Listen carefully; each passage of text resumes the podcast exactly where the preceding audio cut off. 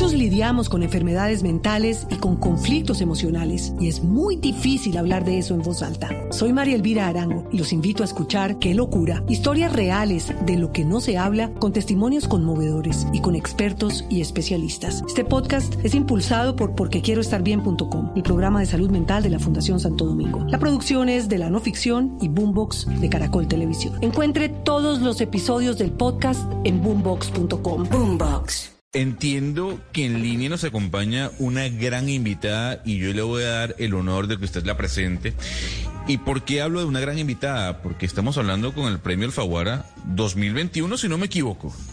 Sí, así es, Gonzalo. Hace unos días habíamos dado esa noticia en Blue Radio. Estábamos muy felices porque por segunda vez una mujer colombiana, una escritora colombiana, ya lo había hecho Laura Restrepo con Delirio y ahora eh, Pilar Quintana lo hace con Los Abismos. Entonces, a esta hora es un honor saludarla. No sé si está en Cali. Pilar, buenos días y bienvenida a Mañanas Blue.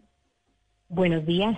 Estoy en Bogotá y contentísima de estar acá y pues muy feliz de ser la ganadora del premio Alfaguara, que yo creo que ya por fin estoy creyendo que es verdad que sí me lo gané. Pilar, ahí cuando uno eh, mira hacia atrás, pues últimamente con eh, otras obras como La Perra, usted eh, ya se ha ganado otros premios, como el Premio de Narrativa Colombiana, y son obras con historias de mujeres. porque ese interés en, en las historias de mujeres y en desarrollar esa, esa mirada sobre lo femenino? Yo creo que, que no, no tengo como especial interés o no me digo a mí misma, yo tengo, quiero trabajar lo femenino. Eso es lo que me sale. Creo que me gusta hablar más bien sobre las cosas que no está permitido nombrarlas, que, o que está o que está, o que es de mal, mal visto, que se siente de mal gusto. Y entonces, muchas de las cosas que nos pasan a las mujeres ha estado vedado que lo nombremos, como digamos el deseo sexual femenino, o las, los retos y las dificultades y las emociones oscuras eh, sobre la maternidad. Y, y, eso es lo que me mueve a mí, escribir lo que me prohíben decir, entonces de, de eso escribo. Pilar, pero entonces cuando se tocan esos eh, temas prohibidos o digamos lo que le dicen a uno que se puede decir de la maternidad, ¿cómo empieza a buscar esos caminos? Es decir, en el método de buscar, voy a hablar de la, de la maternidad, voy a hablar de una hija que busca cómo construir su vida. ¿Cómo es el camino de la construcción de la obra en Pilar Quintana? Ajá, yo creo que antes que antes de saber que voy a hablar de un tema, yo lo que quiero es contar una historia.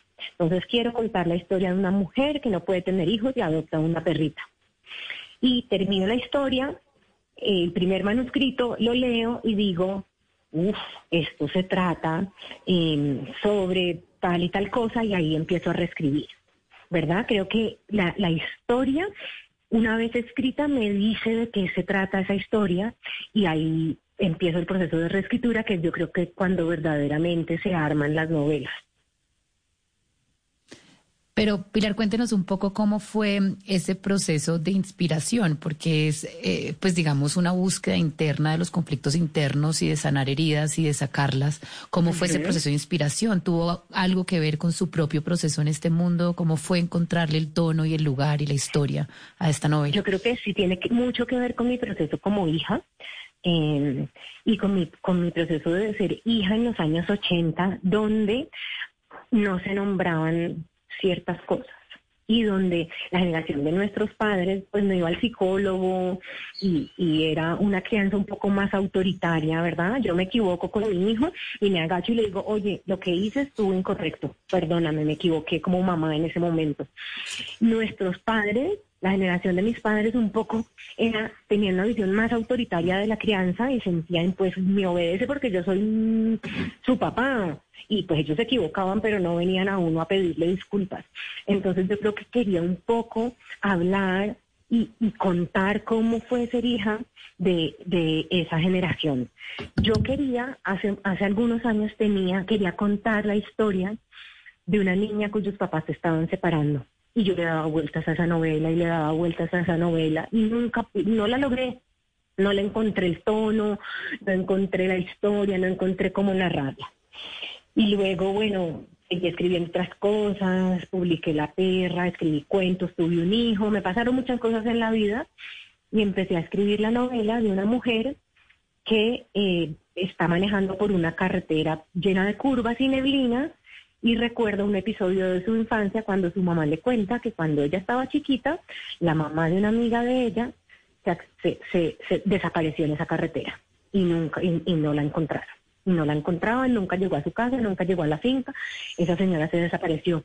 Y entonces yo trataba de contar la historia de mi personaje, que no tenía que ver con esa historia de la desaparición, pero la historia de la desaparición y de, y de ella niña oyendo esto que le contaba a su mamá, cada vez como que quería imponerse.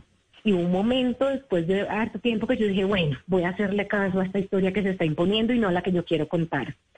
Cuando terminé ese primer borrador, y era la historia de una niña que contaba las cosas que le pasaban en su niñez con la mamá, mi esposo me dijo, uy, escribiste la novela de la niña. Y ahí yo me di cuenta, es verdad, no la novela de aquella niña que yo tenía hacía años, pero es la novela de la niña, lo, lo es. Sí, entonces ahí en la casa hay, un, un, segundo lector, que pocas personas lo tienen, pocos escritores o escritoras tienen el privilegio de tener ese segundo lector, esa voz que le dice cambiemos esto, eh, qué tanto hay esa relación con, con su esposo, decir, bueno, esto no entiendo muy bien, eh, esa, esa función de segundo lector. No, pues él, él, nosotros somos como, él es escritor también y además él es profesor de escritura creativa y pues yo soy escritor y yo también doy talleres de escritura creativa, entonces tenemos un tallerista personal cada uno. él, historias y yo con las y no tenemos que pagar, bueno, a veces me cobran especie o, o, o yo... y, y, viceversa, ¿verdad? Pero entonces, eh, pues es muy chévere tener eso. Eh, y él es un crítico muy generoso, eh, y entonces a veces yo le digo, no, pero dame más duro, necesito que me digas que está mal. Y me dice, no, ya va bien.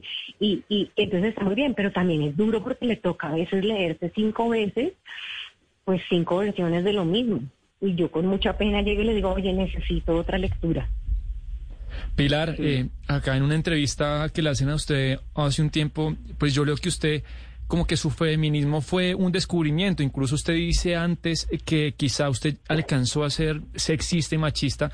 Yo creo que preguntarle cómo esta incorporación de lo que usted habla del feminismo se ve y ha afectado su, su creación literaria, cómo se entrelazan en algún momento.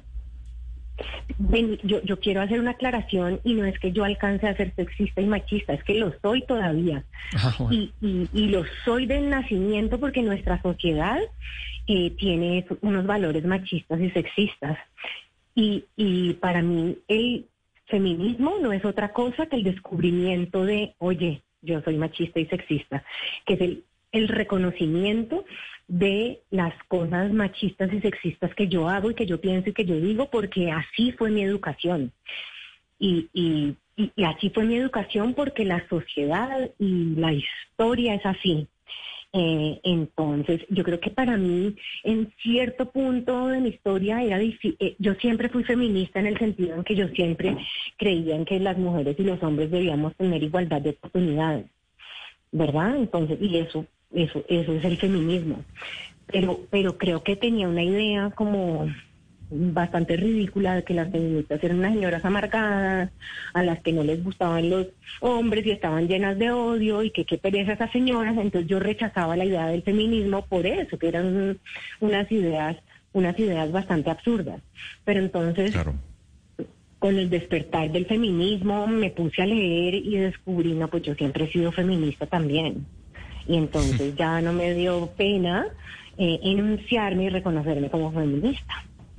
Qué buena anécdota, Pilar. Eh, qué honor además poder conversar contigo hoy viernes eh, de cultura, de cine, de música, pero también de libros. Pilar Quintana, premio Alfaguara de novela en el año 2021, o sea, este año por su novela Los Abismos. Qué placer tenerte aquí con nosotros, Pilar. Muchas gracias. Muchos lidiamos con enfermedades mentales y con conflictos emocionales y es muy difícil hablar de eso en voz alta. Soy María Elvira Arango y los invito a escuchar Qué locura, historias reales de lo que no se habla con testimonios conmovedores y con expertos y especialistas. Este podcast es impulsado por porquequieroestarbien.com, el programa de salud mental de la Fundación Santo Domingo. La producción es de la no ficción y Boombox de Caracol Televisión. Encuentre todos los episodios del podcast en boombox.com. Boombox.